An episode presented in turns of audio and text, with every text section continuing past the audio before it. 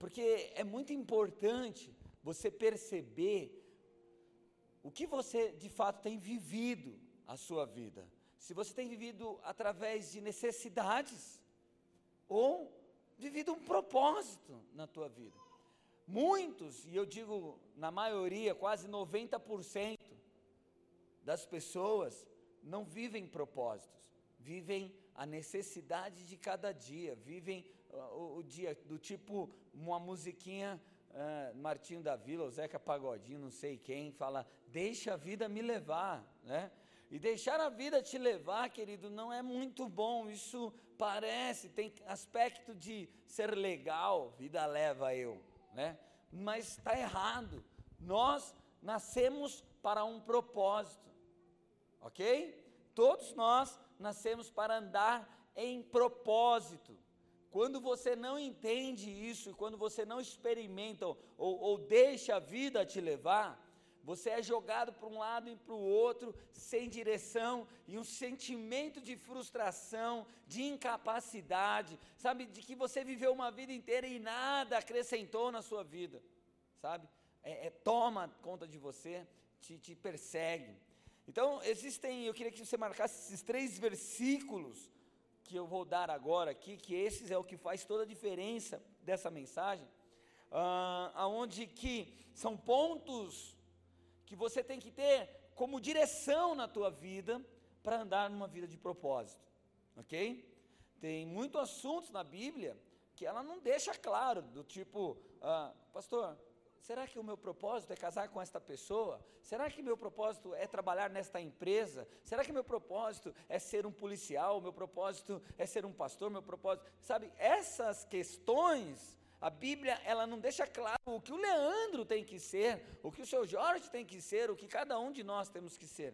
Mas ela aponta para nós, ela nos direciona como nós vamos se comportar, como nós vamos agir, como nós vamos, é, é, as atitudes que teremos diante do, dos dias e das circunstâncias, que irá fluir naturalmente para o teu propósito, para o teu chamado, para aquilo que Deus colocou em você. Amém? Glória a Deus, aquilo que Deus desenhou para você, ok? Então, o primeiro texto está em Eclesiastes, capítulo 3, verso 1. Esses detalhes que eu vou dar para vocês, se vocês guardarem isso no coração, nas, nas questões, nas dúvidas do dia a dia, eles vão te colocar no propósito, eles vão te trazer para o propósito, eles vão te alinhar no propósito, amém? Glória a Deus. Então, primeiro, Eclesiastes 3, verso 1 diz que para tudo há uma ocasião, uma ocasião certa, há um tempo certo para cada propósito debaixo do céu. Então aqui nós temos um primeiro ponto que o cristão que quer andar num propósito e não andar por necessidade, ele tem que ter um entendimento e convicção dessa realidade. Sabe, querido, tudo tem o seu tempo certo. Tudo tem o seu momento certo. Não pense porque não está acontecendo, porque não está chovendo, porque você não está sorrindo, porque você não está esbanjando, porque você não está gastando, sei lá, ostentando, o que você pode imaginar aí, que você está fora do teu propósito. Você tem que ter convicção que o teu Deus, o teu Criador, o teu Pai, o Espírito de Deus, o nosso Senhor Jesus, está a todo momento conduzindo a gente para o propósito. Então não são circunstâncias, não são coisas, não são pensamentos, não são ações ao redor da gente que vão apontar para o nosso se estamos ou não para o propósito, mas uma consciência de que tudo, tudo tem o seu tempo certo Amém? Ok. Segundo, Mateus 6, verso 22. Diz o seguinte: Os olhos são a candeia do corpo. Fala, os olhos são a candeia do corpo. Ok. Se os seus olhos forem bons, todo o seu corpo será cheio de luz. Então, o segundo ponto para nós andarmos no propósito Primeiro é ter entendimento que tudo tem o seu tempo certo e o Senhor está no controle de tudo. Amém? Glória a Deus. Segundo, olhos bons. A palavra diz que os nossos olhos são candeia, ou seja, ela é aquilo que nos ilumina, que nos dá direção, que aponta para um caminho. Então, muitas vezes as dúvidas, ela aponta para uma escuridão. As dúvidas apontam para um lado sombrio do tipo, eu não sei o que fazer, eu não sei que direção tomar, eu não sei o que escolher. Então, para eu começar a entender o que eu devo escolher, eu preciso ter olhos bons para isso e começar a enxergar a vida de uma forma diferente, com os olhos bons. Porque ele, ele tá, o texto é muito claro. Ele fala: se os teus olhos forem bons, cara, você está em luz. É, é, esses dias eu falei, e repito novamente, às, às vezes a gente olha aqui, por exemplo, está chovendo agora, né?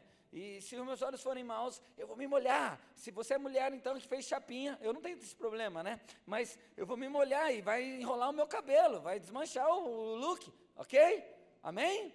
Né? E aí os seus olhos, que dia ruim, que dia péssimo, que dia chuvoso. Então, do dia que você tinha um propósito para alcançar, para viver aquilo que Deus tem, você deixa, você quebra o primeiro princípio, que é tudo há um tempo para todas as coisas. Hoje é tempo de chover, então tem que chover. As coisas vão acontecer, amém?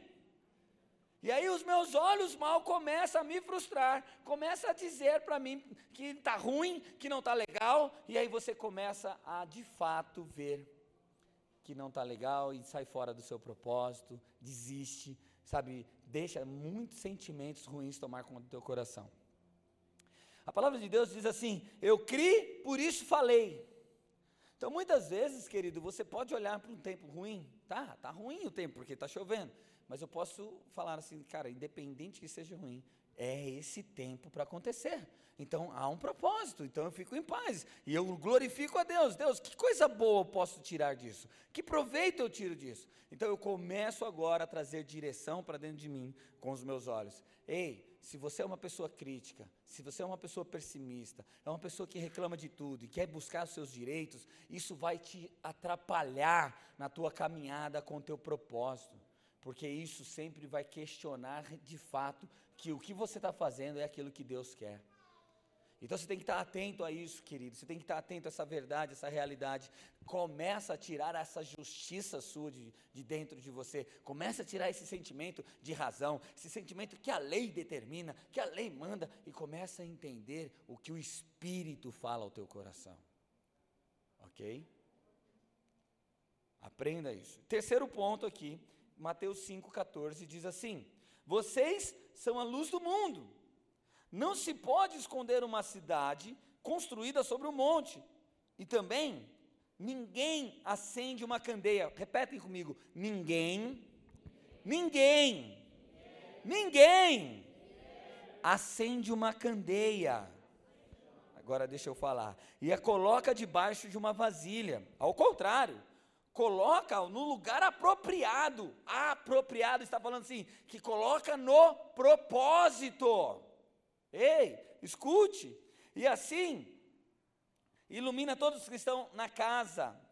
Brilhe a luz de vocês diante dos homens, para que vejam as suas boas obras e façam o quê? Glorifiquem ao Pai de vocês que estás nos céus. Então presta atenção, olha o que o Senhor Jesus está dizendo. Ele está falando assim: ei, você que entendeu agora que há um tempo certo para todas as coisas, que entendeu que se os teus olhos forem bons, vocês vão andar no propósito, vocês vão andar naquilo que Ele criou para vocês. Prestem atenção agora, daqui nesse texto aqui tem mais dois, duas chaves que vão nos direcionar ao propósito. Ele afirma algo: vocês são luz do mundo. Ei, olha para a pessoa que está do lado, fala: Look at me, my brother. You are the light of the world. Ah, você é a luz do mundo. Se tiver errado, você não me corrige não, tá, Guilherme? Em terra de cego, quem tem um olho é rei, querido. Amados, então escute. Nós, o Senhor afirma que nós somos a luz do mundo. Eu e você. Eu sou luz. Então, se eu sou luz, ele fala assim, ele começa a continuar, o texto ele fala assim, ó, não pode se esconder uma cidade, uma cidade construída sobre um monte. E aí ele, olha o que ele fala, e também ninguém acende uma luz e põe debaixo da mesa, escondido. Olha o detalhe: Jesus não te chamou de luz do mundo para você andar sem propósito. Ele falou: Eu não te fiz luz, eu não te coloquei luz para você se esconder, para você ser humilhado, para você andar sempre numa, numa vida de decadência, de prejuízo, de, de sem valor. Mas se eu te fiz como luz, eu tenho um lugar alto para você brilhar. Eu tenho um lugar, um, um propósito ao qual você foi criado para estar. Então, pare de se desesperar. Pare de achar que nada está acontecendo. Pare de achar que você não, tem, não faz sentido nenhum. Só comece a, a, a entender que há um tempo para tudo. Os meus olhos precisam ser bons. E eu fui feito luz e o Senhor tem a obrigação, porque quando Ele me fez, Ele não me fez só para estar escondido ou ser uma luzinha que brilha e que pisca, mas para estar em um lugar de destaque. Amém? É vontade do Senhor que você esteja num lugar de destaque, num lugar aonde você será enxergado, aonde as pessoas verão você. E por que isso, pastor? Terceiro detalhe, quarto detalhe aqui, é para que o, a, o nome de Jesus seja glorificado. Ele termina o, o texto dizendo assim: é, para que vejam a luz que está, então tenho olhos bons, eu tenho entendimento do meu propósito, eu sei por que, que eu fui criado, e agora ele fala: para que as obras glorifiquem ao Pai. Então, andar no propósito, no re, o resultado final, ele tem que apontar para a glória de Deus. Por que, que eu estou fazendo isso? Deus precisa ser glorificado. Amém? Então, temos um tempo certo para todas as coisas, olhos bons para as coisas. A minha posição no mundo é luz, é isso, eu nasci para estar no lugar de destaque. E para que esse lugar de destaque? Para que o meu Pai seja glorificado. As pessoas vão olhar para mim e vão ser glorificados. Queridos, é, é, o Pai vai ser glorificado. Escute, o problema é que a gente vive numa religiosidade com Deus. E religião, querido, não é intimidade, não é cristianismo. Sabe, eu entendo, ah, mas é uma forma de falar, nós somos religiosos, ah, porque ah, os religiosos são essenciais, sei lá, enfim. Eu entendo que o mundo colocou esse rótulo em nós, mas não é para nós carregarmos isso na, no nosso dia a dia, de ponto a ponta, do tipo, então religião é o seguinte: o que, que é religião? É algumas atitudes, ensinamentos de homens que levam o homem a religar ou se conectar-se a Deus. E isso não é o que nós queremos. Porque nenhuma religião leva o homem a Deus, a não ser Jesus. Ele falou assim: oh, Eu sou o caminho, a verdade e a vida. Ninguém vai ao Pai se não for por mim. E ele não falou assim: Eu sou a religião verdadeira. Não, ele falou: Eu sou Jesus, o caminho, a vida. Então você quer conectar-se com Deus? Ele falou assim: crê em mim. Crê. Confie em mim. Acredite que eu vim, morri, ressuscitei ao terceiro dia, estou à direita do Pai e agora te ajudo, falo com vocês agora, tete a tete, tenho intimidade com vocês, eu conheço vocês. Então isso é cristianismo. Porque conforme eu ando com Cristo, eu começo a me parecer com Cristo. Por isso sou reconhecido como cristão. E como eu vou ser parecido com Cristo? fazendo aquilo que Cristo fez. Andou no seu propósito. Então, uh, nós precisamos desmistificar um pouquinho, porque se você é um religioso, querido, você não anda no propósito. E o religioso, ele está sempre apontando as suas necessidades, ele está sempre vendo o que ele faz, ele sempre quer mostrar o que ele faz. Ele sempre quer cobrar Deus daquilo que ele faz. Tipo, não, Deus, eu fiz isso, eu fiz aquilo outro, não sei o quê, bababá. Ele não tem intimidade, ele não conhece o coração de Jesus. Sabe, as pessoas falam assim: é, Você conhece Jesus? As pessoas, ah, conheço. Jesus, né, o Filho de Deus, que morreu na cruz. Tá, mas você conhece Jesus como você conhece a tua esposa? Você sabe a vontade dele? Você sabe os mimos dele? Você sabe o que ele gosta? Você consegue discernir a voz dele no meio da multidão? Hein? É, é, peraí, pastor, eu nem sabia que ele tinha voz. Como que é? É mais ou menos assim. Estou brincando, não é nada disso. Mas é importante você começar a questionar e falar, cara, será que eu conheço Jesus? Porque o propósito de fato é que você o conheça. Isso é fato. Esse é um propósito que não é negável que, que não podemos ser, é, é, não é, ele não é mutável, ele não vai se mudar, ele não vai ter um, um outro, ah, não, peraí, nem todos vão conhecer Jesus. Não, a alegria do Senhor é que todos o conheçam. E o propósito dele é isso. Então, primeiro passo, se você não conhece, ou só conhece de ouvir falar, você está andando um pouco fora do propósito. Você precisa buscar essa intimidade com Ele. E, e intimidade com Cristo, queridos, não tem como a gente pegar e falar assim, essas são as regras, as dez regras que você vai seguir para ter intimidade. Mas é você falar com Ele, ler a palavra, falar com Ele, ler a palavra, falar com Ele, ler a palavra, falar com Ele, e aqui você vai ter intimidade com Ele. Posso ouvir um amém? É, se você é um religioso, você pode fazer uma pergunta e você vai entender algo muito interessante. O que, que você está fazendo aqui? Já, já perguntou, o que, que eu estou fazendo aqui hoje? Fala, fala assim para você, pergunta. o que eu estou fazendo aqui hoje? Talvez você tenha uma resposta. Então vamos lá. Qual o motivo de você frequentar este lugar?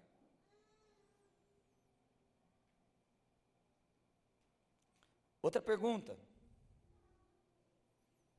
Por que você louva a Deus? Qual realmente é a intenção disso? São perguntas que vai direcionar para a tua vida da seguinte forma: eu sou um religioso ou eu estou num propósito? Porque o religioso, ele corre sempre atrás da necessidade. Quem anda no propósito, corre sempre na intimidade. Olha a diferença. Então, por que, que eu vou jejuar hoje? Eu vou jejuar hoje porque eu preciso é, de um emprego. Ok? E isso é minha necessidade é minha intimidade? Então eu sou religioso. Eu vou orar agora, nesse exato momento. Tá lá, você está no programa de futebol, as mulheres talvez com uma novela, sei lá. Um... Mas aí bateu uma vontade de orar. Aí você, ai, mas eu queria ficar aqui no sofá. Está tão gostoso o futebol e não sei o quê. Mas orar agora? Tá bom, eu vou orar. Por que, que eu vou orar? É, porque eu pensei, eu preciso orar, é uma necessidade. Senão Deus não vai me amar, senão Deus não vai fazer as coisas para mim, senão eu vou. Você é um religioso ou é um homem de intimidade?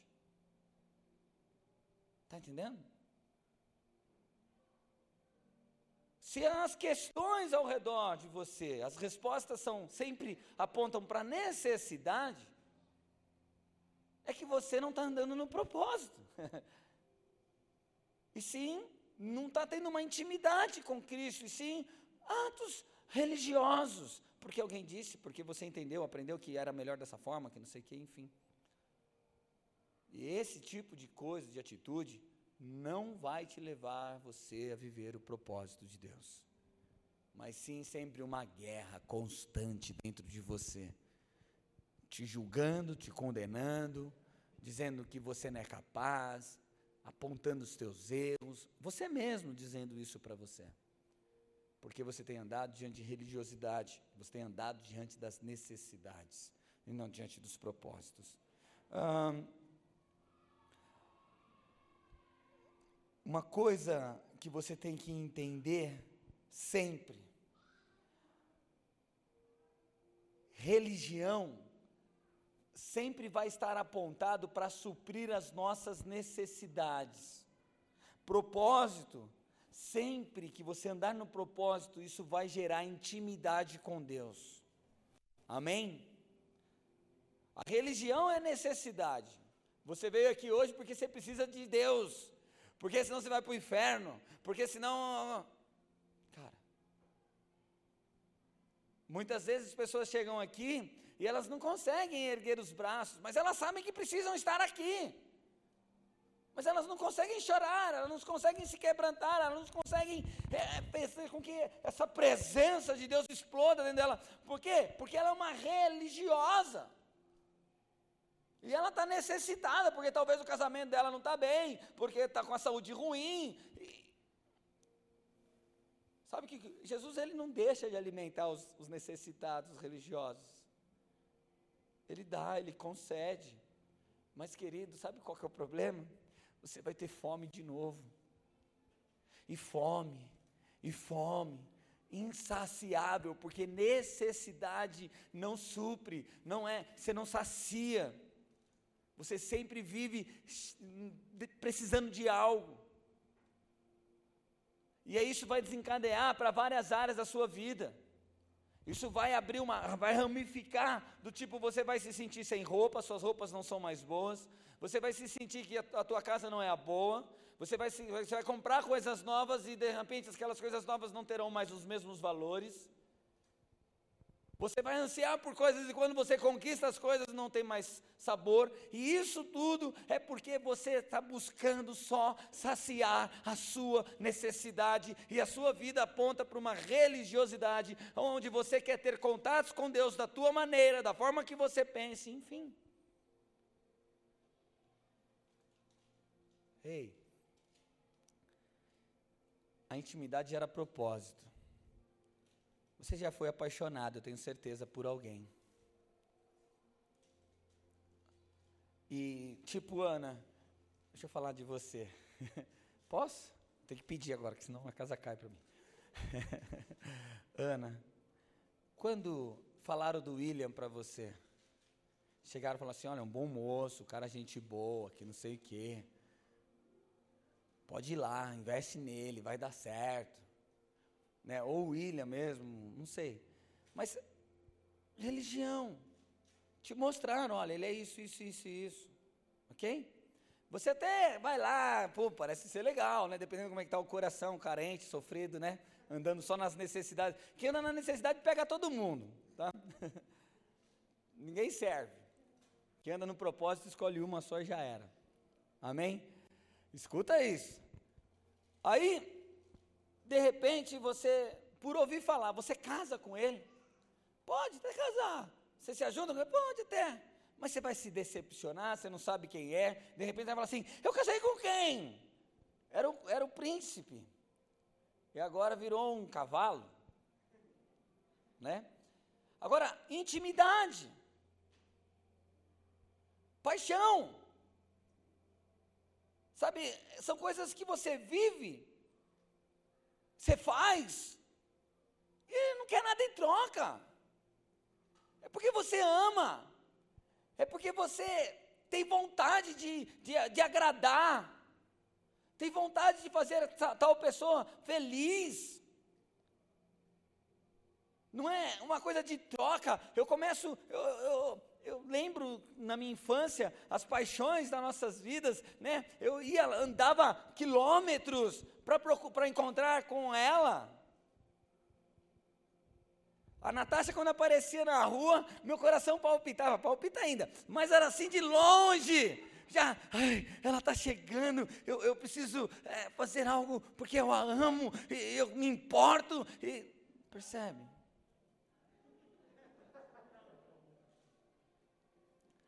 Queridos, Da mesma forma é nós com Cristo.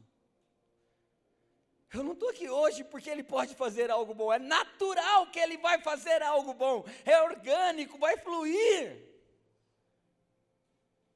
Mas eu estou aqui porque eu o amo. Eu estou aqui porque Ele é real, porque Ele é vivo. É muito diferente. É porque eu preciso mudar a minha mente, pastor. É porque eu preciso crescer. Não é interesseiro. Nós lemos semana passada que o amor não busca os seus próprios interesses. E o que pessoas têm não é então elas não estão andando com Cristo pelo seu propósito, mas estão andando com Cristo pelas necessidades, querido. E isso é um estado de alerta dentro do nosso coração. Você deve chamar a atenção e falar assim: Jesus, eu sou essa pessoa, cara.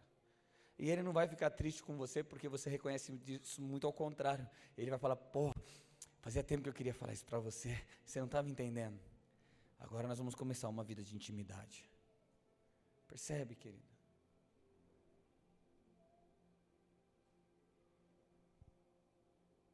Então, religião sempre vai suprir suas necessidades.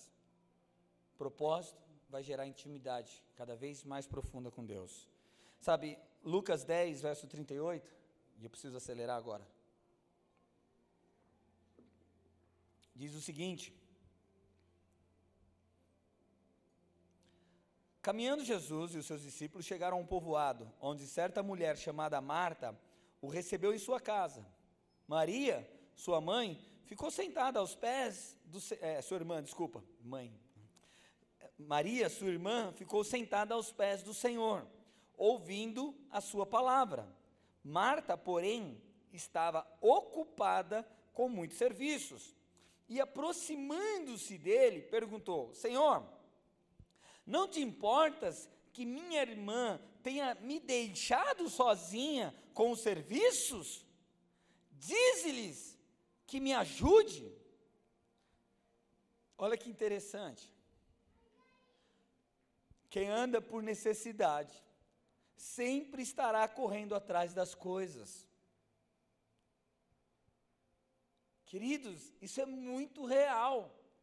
Se sempre você está dando um jeito para arrumar aqui, para arrumar ali, você paga uma dívida aqui, faz um empréstimo ali, paga outra, você fala uma coisa aqui, depois tem que falar outra ali, depois tem que sempre dar e cai numa mentirinha aqui, vai para lá e não sei o quê. É porque de fato você não está andando por propósito, e sim por necessidade. Meu, eu, eu, eu tenho os, as pessoas aqui que a gente já tem bastante tempo andando junto. Cara, eles pensam, Deus faz. eles, Deus ele conserta as coisas, Deus ele coloca as coisas no lugar, Deus ele opera. Eles não, não eles descansam. Aí eles olham para trás, eu estava ontem na casa do Paulo e, e, e nós estávamos falando, né? Ele estava falando, ele nem sabe que eu nem falei para ele, mas ele estava falando, né? De coisas que Deus usou a vida dele para fazer, que não sei o quê. Ele, é, eles abençoaram uma pessoa, deram um presente, uma geladeira de presente uma pessoa. E aí eles falaram assim, e aí? O Paulo perguntou, já pagamos lá a geladeira? Ela falou assim, faz tempo que nós pagamos tudo. Eu falei, cara, como Deus faz os propósitos. Mano, eu sei, eu estou falando do Paulo porque eu sei da vida dele, ele não é rico, ele não tem dinheiro para nada, é, é Deus que supre todas as necessidades. Porque a mesma empresa que é dele hoje era minha, então eu sei que quanto ganha tudo isso. E, cara, ele está com a casa dele for, paga, quitada, ele está com a família dele criada, as coisas estão acontecendo tudo no seu tempo certo, ele vive do bom e do melhor. E eu estou dando o exemplo dele, não é porque ele é o cara, não, como muitos aqui. E ele deixou de olhar para as necessidades. Quantas vezes eu ensinei ele, ele vinha chorar para mim, está ruim, está difícil, que não sei o que. Eu falei, para, mano, descansa. Vai conhecer Jesus, vai ser íntimo de Jesus. Sabe, Marta e Maria aqui é, é, é o exemplo disso. Jesus chegou na casa, Marta falou: hum, hum preciso arrumar as coisas. Está bagunçado, pia, cama desorganizada, casa. Minha filha Raira. Mano do céu, quantas vezes eu, nós saímos na porrada lá por causa disso. Ela limpou a casa, já era, mas não pode entrar em casa mais.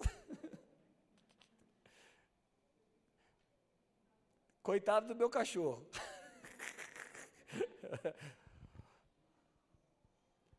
Mas Maria, ela sabia das coisas que precisava arrumar. Nós não estamos falando assim, ó, pastor, então eu negligencio as coisas que têm que ser feitas. Não, não é isso não, querido. Quem anda no propósito sabe que tem um tempo certo para todas as coisas. Então não é tempo de arrumar, é tempo de ficar na bagunça e ouvir Jesus, cara. É tempo de chorar na presença dEle, é tempo de ser amado por Ele. Oh, beleza, agora é tempo de fazer coisas. Deus vai te direcionar. Ele está no controle. Nós precisamos ser convictos disso.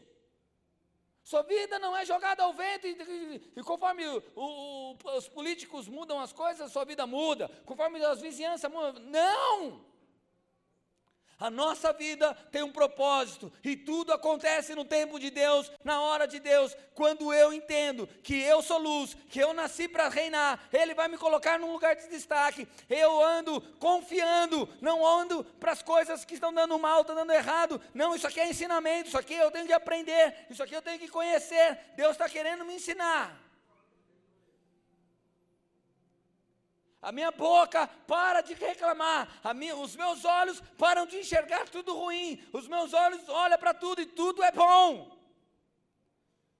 Mesmo sendo ruim, mesmo doendo, mesmo sofrendo, eu olho para aquilo e aquilo tem que ser bom, porque Deus é o meu Senhor, porque Deus é verdadeiro. E quando eu entreguei minha vida a Ele, e você entregou sua vida a Ele. Ele não pegou a sua vida para deixar num cantinho ou para brincar. Você não é um play ou um lego na presença de Deus. Um brinquedinho que agora, ah, é bonitinho, vou pôr aqui. Agora, não, Deus não faz isso com a gente. Ele nos chama para viver propósito. E Deus, Ele move céus e terra. Ele tem o poder para te colocar no propósito. Posso ouvir um amém? Posso ouvir um glória a Deus?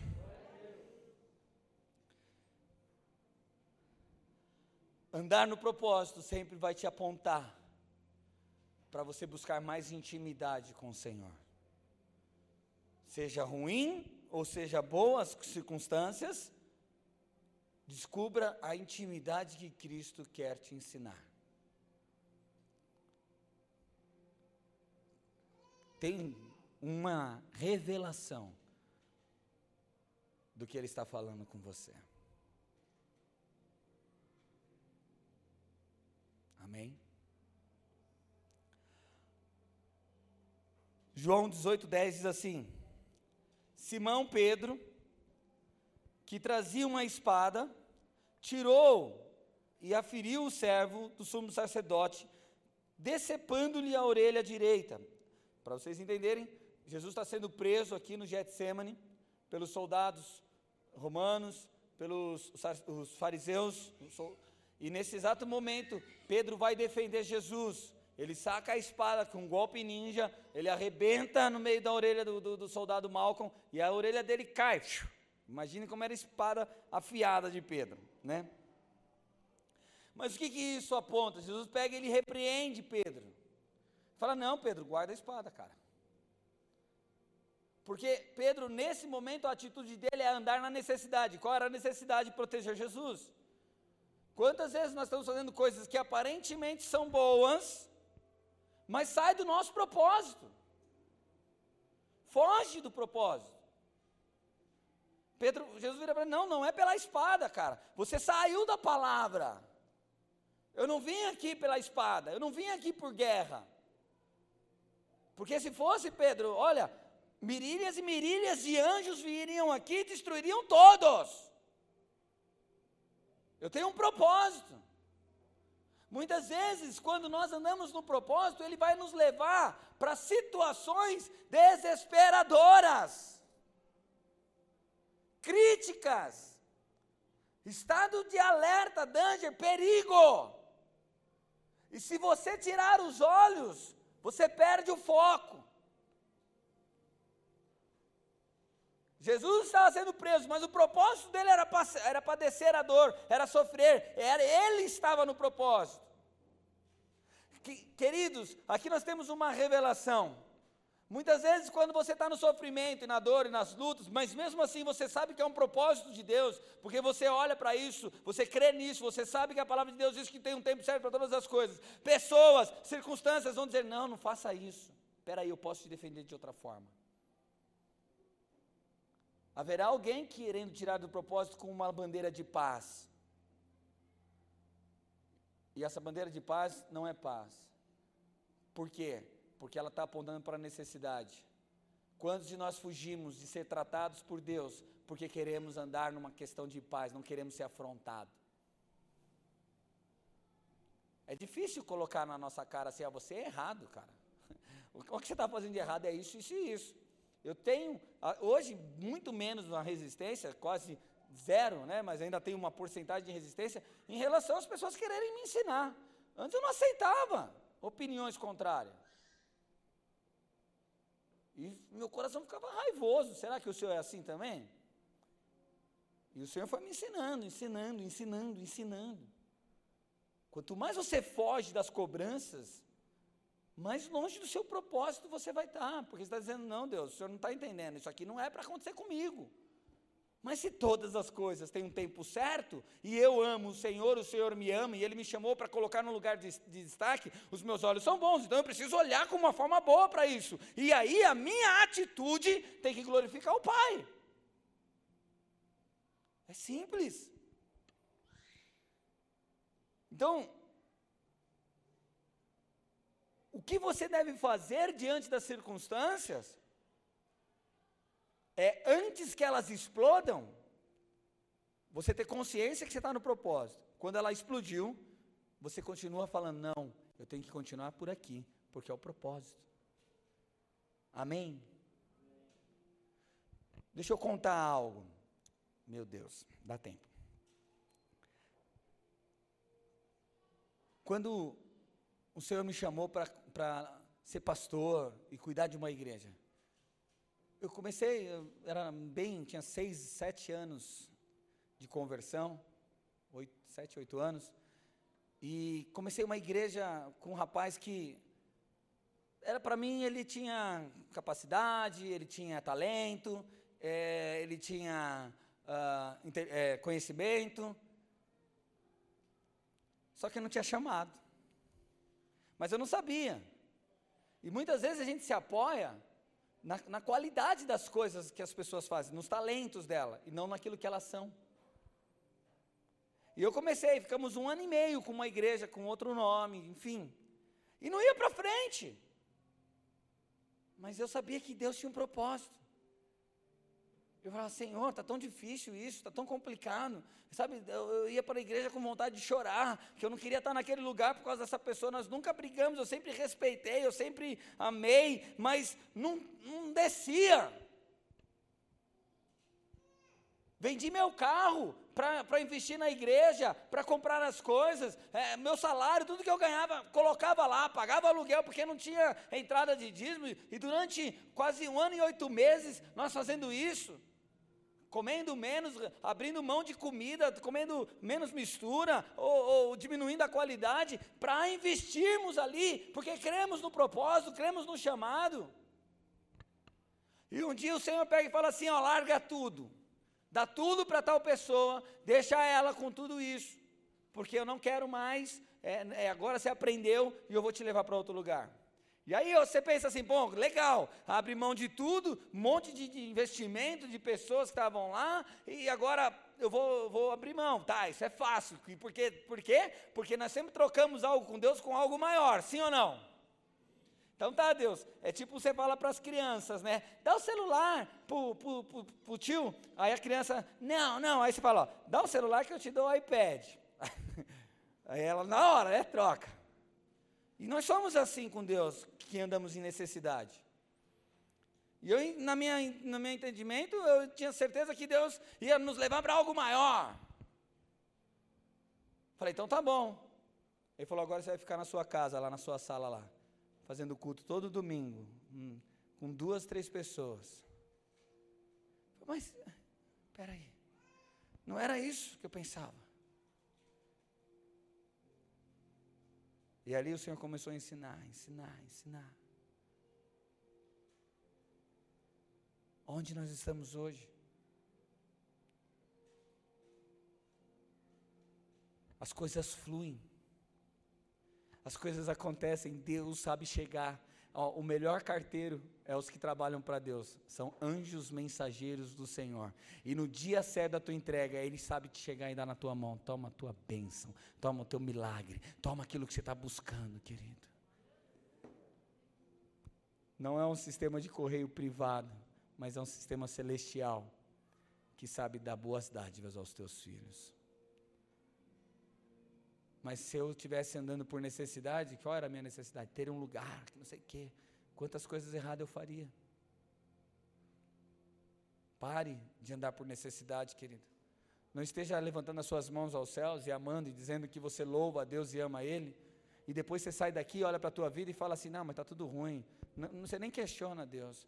Aí você fala: eu preciso erguer mais alto a minha mão, porque uh, talvez Ele vai me abençoar mais.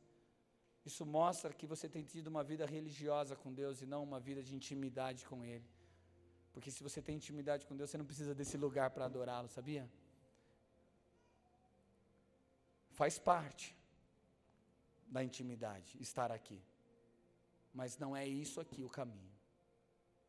Mas é a tua vida na tua casa, é a tua vida no seu trabalho, no seu dia a dia, com a sua pessoa. Posso ouvir um amém? amém.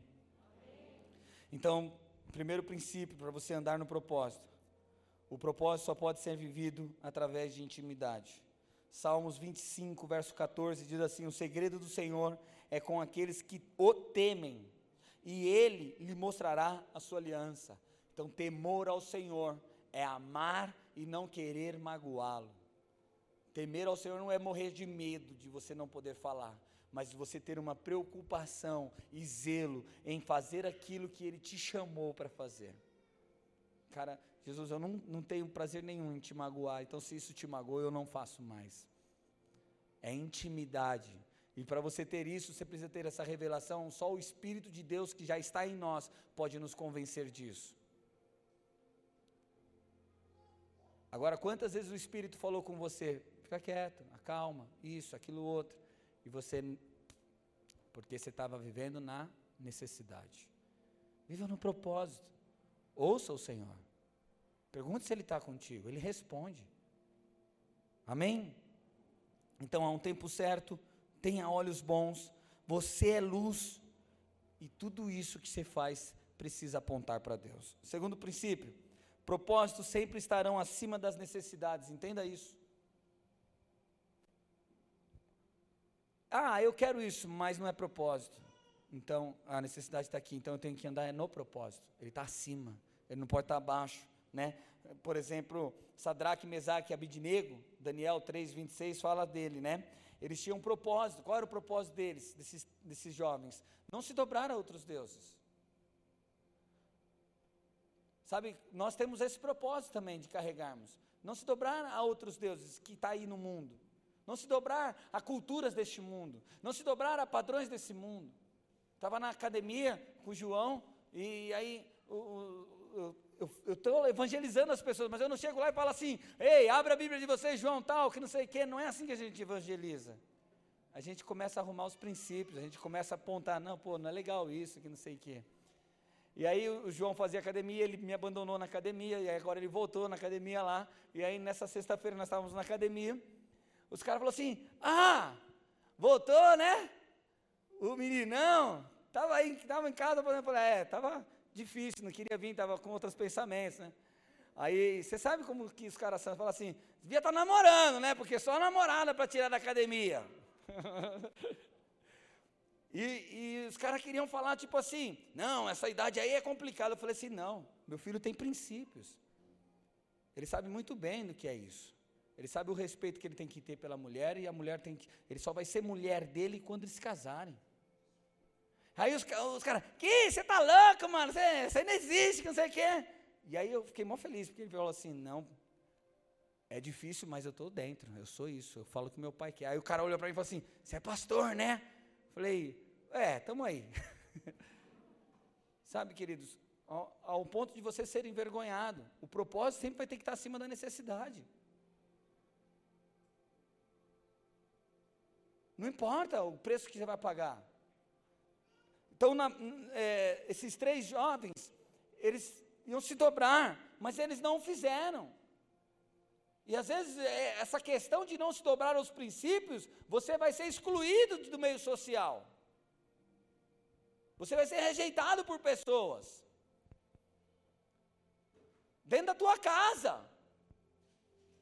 Ai, Mas Deus quer que a gente vive bem com a família. Sim, quando a família quer seguir a palavra de Deus, mas quando não, ele fala: Eu trouxe espada. É pai contra irmão, eu não vim unir, não. É, é pai contra filho, filho contra mãe, contra nora, uma bagunça só. Mas levanta a minha palavra, o meu princípio.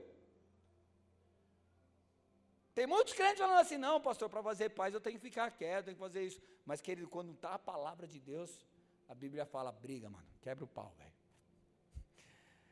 Pode vir pegar e depois a gente conversa sobre isso. Esses jovens, por não se dobrar, o cara falou assim: ah, vocês não vão se dobrar, eu vou matar vocês. Ó, eles viraram para o rei e falou assim: ó, é, é, o rei virou para ele debochando. Então, se seu Deus é verdadeiro, então, se ele é verdadeiro, ele vai tirar vocês da fornalha. Ele vai tirar vocês da morte. Sabe o que esse jovem falou? Ó a necessidade. Qual era a necessidade deles? Viver, cara. Todo mundo tem necessidade de viver, sim ou não? Ele falou para o rei assim: ó, se Deus nos livrar, Ele é Deus. Se Ele não nos livrar, Ele continua sendo nosso Deus porque eu tenho um propósito e eu não me dobro diante de outros deuses. O que, que acontece? No caso deles, tá? Daniel 3, 26, assim, então Nabucodonosor aproximou-se da entrada da fornalha em chamas e gritou, Sadraque, Mesaque e Abidinego, eles já estavam lá dentro, servos do Deus Altíssimo, reconheceu quem eles eram, ah, saiam, venham aqui, e Sadraque, Mesaque e Abidinego saíram do fogo, ei, quem anda no propósito não morre fora da véspera. Amém? Quem anda no propósito, se morreu é porque era propósito. E Deus continua sendo Deus. Quem anda no propósito vive tudo aquilo que tem que viver, que está escrito que Deus determinou. Ninguém pode mover a mão contra o Senhor, amém? Aí o que os caras fizeram? Verso 28, põe nos versos 28 aí. Então Nabucodonosor disse: Louvado seja Deus. Lembra, propósito sempre vai apontar para Deus. Nós sempre vamos glorificar o Pai. O, o andar no propósito tem que glorificar o nome de Jesus. É isso.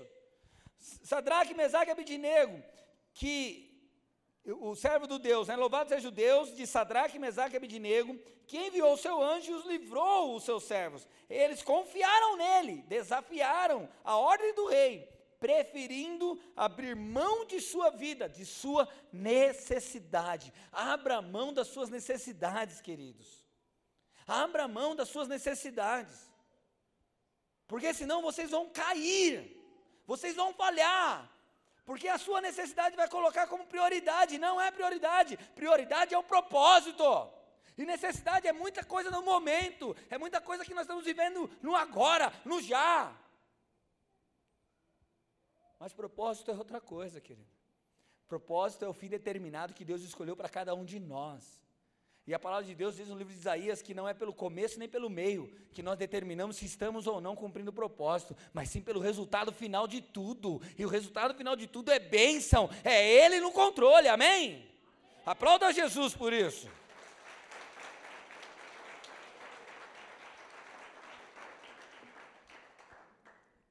Então, ele fala assim: preferindo abrir mão de sua vida, de suas necessidades, para apestrar culto e adorar outros deuses que não fosse o seu próprio.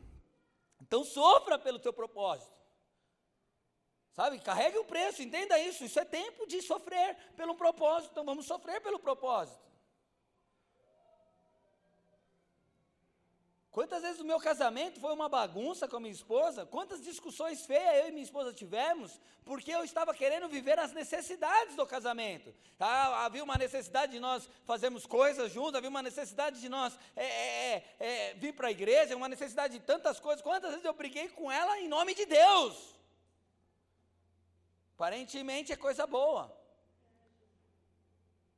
Mas o dia que eu, eu parei de ver as necessidades, porque eu pensava assim, não, se ela não fizer isso, não vai dar certo isso, vai dar errado naquilo outro. Aí nós quebrava o pau. Se ela fizer isso, aí um dia Deus falou assim para mim, cara, presta atenção. Ou é você, ou você anda no propósito, e o propósito é qual do casamento? Qual é o propósito do casamento, querido? Vamos lá. É me fazer feliz ou fazer a, o meu cônjuge feliz? Hã? Escuta aí. Dá uma cutucada na pessoa do teu lado aí se é casado. então por que, que você está cobrando? Deus falou para mim, por que você está cobrando tanto dela? Você está fora do propósito, está andando por necessidade, querido. Para. Aí eu abri mão, cara. Você acredita que a bicha mudou? Porque andar pela necessidade atrapalha o propósito. É, eu chego em casa, o portão está aberto. Eu, eu brigava assim, pô, você não vem receber, eu cheguei, não dá um valor. Meu, hoje os negócios estão tá mudados, viu, meu? Glória a Deus, aleluia.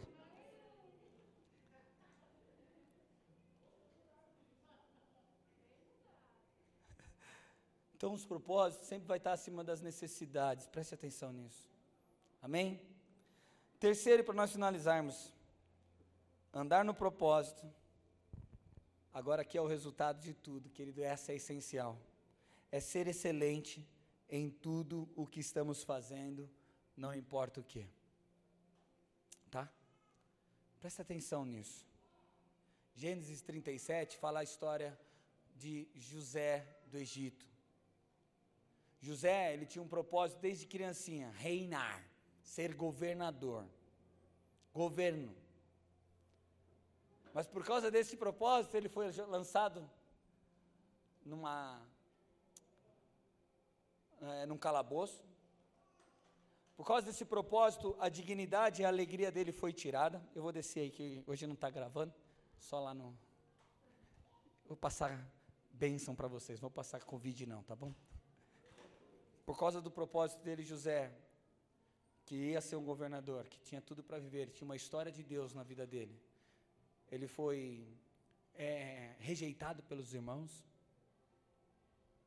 Ok? Os irmãos os perseguiam todos os dias. Falavam lá, ó, o fofoqueiro, o cagurreta. e ele, na verdade, só estava querendo bem, fazendo excelente as coisas ao redor dele.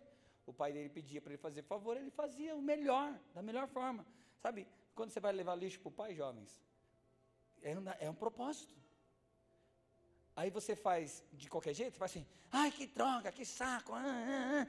joga lá e rasga tudo. Você está fazendo o quê? Você está dizendo para o seu pai, ó, não estou preparado ainda para assumir outras responsabilidades. Agora, quando você faz com excelência, seu pai olha de longe e fala assim: Ó, tá chegando. O dia de eu entregar mais responsabilidades na mão dele, mais resultados. Percebe? José, ele tinha todos os motivos. Falar, pô, Deus, eu, governador, agora estou no fim do poço. Percebe? Mas ele foi excelente lá. Ele falava assim: irmãos, não faça isso comigo. O que vocês vão fazer comigo? Ele não chegou, ó oh, Deus, eu não quero mais viver a sua vontade, os teus sonhos, aquilo que o Senhor deseja. Mas ele continuou sendo excelente, adorando a Deus, fazendo aquilo que Deus quer. Ele não chutou o pau da barraca. Ele não pisou, ah, já que estou na jaca mesmo, vou, vamos atolar o pé aqui. Não, ele não fez isso. E Deus, quem atola o pé, quem porque, porque você tem uma, um sentimento de raiva dentro de você, porque talvez você tenha um sentimento de é, é, ruins, pensamentos ruins dentro da sua mente, porque você percebe assim que, cara, eu sei, eu estou lá na igreja, eu estou tentando, mas está tudo tão ruim dentro de mim, e, então será que está tudo ruim? Eu nasci para ser ruim, então eu vou ser ruim, eu vou fazer as coisas erradas, porque isso não sai de mim, eu já orei para Deus sair, tirar isso de mim. Paulo falou sobre isso com Jesus, ele falou assim: Senhor, tira esses espinhos da minha carne, tira essas lutas dentro de mim. Deus virou para ele e falou: Ei, a minha graça te basta. Em outras palavras, ele está falando, seja excelente, Paulo, não fique se incomodando com isso, para de olhar para essas coisas, foca, foca na minha graça, foca naquilo que eu estou fazendo para você, isso é o suficiente. Então José já estava olhando para a graça, José estava falando, não, eu tenho algo maior, eu tenho um propósito maior. Aí ele é vendido como escravo, sabe, queridos? Talvez nós não temos nem noção do que é ser vendido como escravo. Mas é você não ter nome, você não ter valor, você não tem direito nenhum, escolha nenhuma. Todas essas coisas tirou, foi tirado de José. Mas ele olhava o quê? A necessidade dele ou o propósito dele? O que, que você precisa hoje? O que precisa acontecer na tua vida? Que, que coisas precisam mudar? Tudo isso que você está enxergando é necessidade. Qual é o propósito real que você precisa olhar hoje? A sua intimidade com Deus. A sua fé, se realmente é verdadeira, é forte, se ela realmente está disposta a andar com Ele dessa forma. A crer que Ele é um Deus que, que, ao qual nós podemos confiar tudo e Ele muda tudo ao redor da gente. É dessa forma que você crê nele?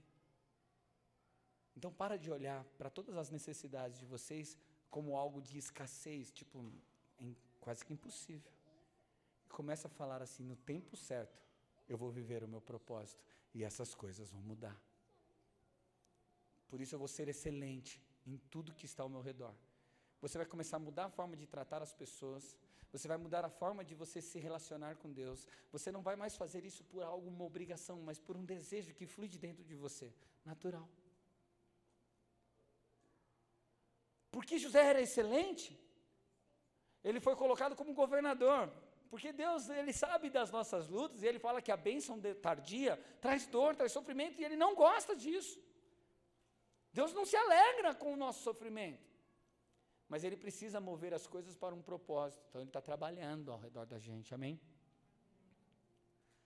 Após isso, ele ser excelente na casa dele, ele foi fiel ao seu servo, e por ele ser fiel, aquele cara que comprou um escravo, um Zé Ninguém, colocou ele como governador da casa.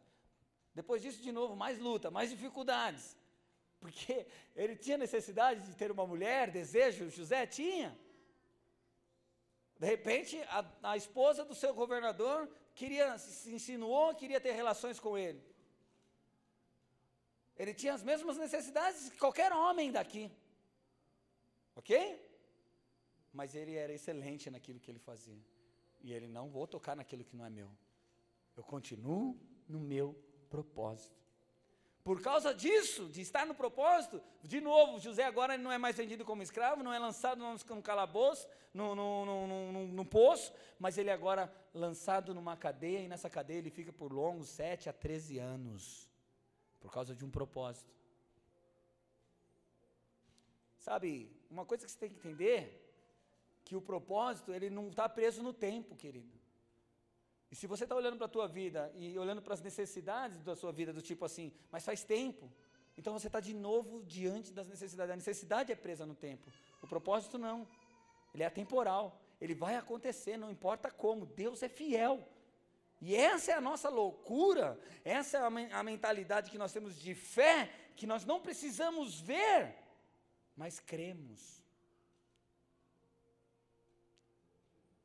Amém? Após isso, ele é tirado daquela cadeia, ele é colocado como governador. E no final de tudo, se eu não me engano, abre para mim, é, Gênesis 45, verso 5. Isso.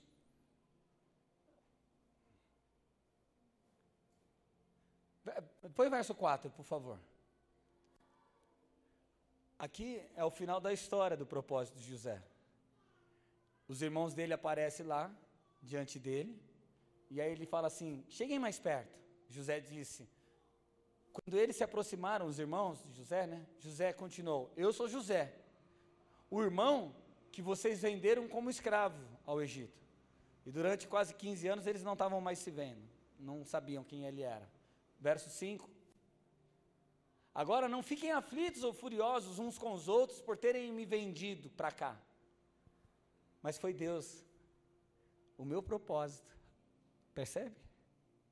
Foi Deus quem me enviou adiante de vocês para lhe preservarem a vida. Mais uma vez, o propósito nos leva a glorificar a Deus. Amém?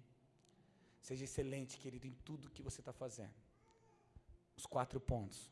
Confie nisso. Todas as coisas têm um tempo certo tanto ruins quanto boas. Amém? Tenha olhos bons. Olhos bons. Né? olhos bons não é um olho que reclama, não é um olho que só vê maldade, não é um olho que só vê o. Ah, ela é interesseira, ela não sei o quê. Não, olhos bons. Teu corpo vai ter luz. Se seu corpo tem luz, querido, você é uma luz que brilha e o Senhor colocou essa luz para você brilhar e Ele vai te colocar num lugar de destaque. Pode ter certeza disso. Você vai ser honrada, você vai ser levantada na tua casa, mulher. Deixa eu te falar uma coisa: se não fosse a minha esposa, a nossa vida seria arruinada. Eu vou ouvir isso aqui neste lugar, porque minha esposa pagou um preço caríssimo. Ela pagou um preço, ela lutou, ela foi humilhada. Quantas vezes eu fiz isso? Ei, você mulher, escute isso. O seu marido vai dizer isso para você um dia. Porque Deus tem esse lugar para você. Amém? E tudo que você faz, aponte para o Senhor Jesus. Fique de pé em nome de Jesus. Vamos terminar isso.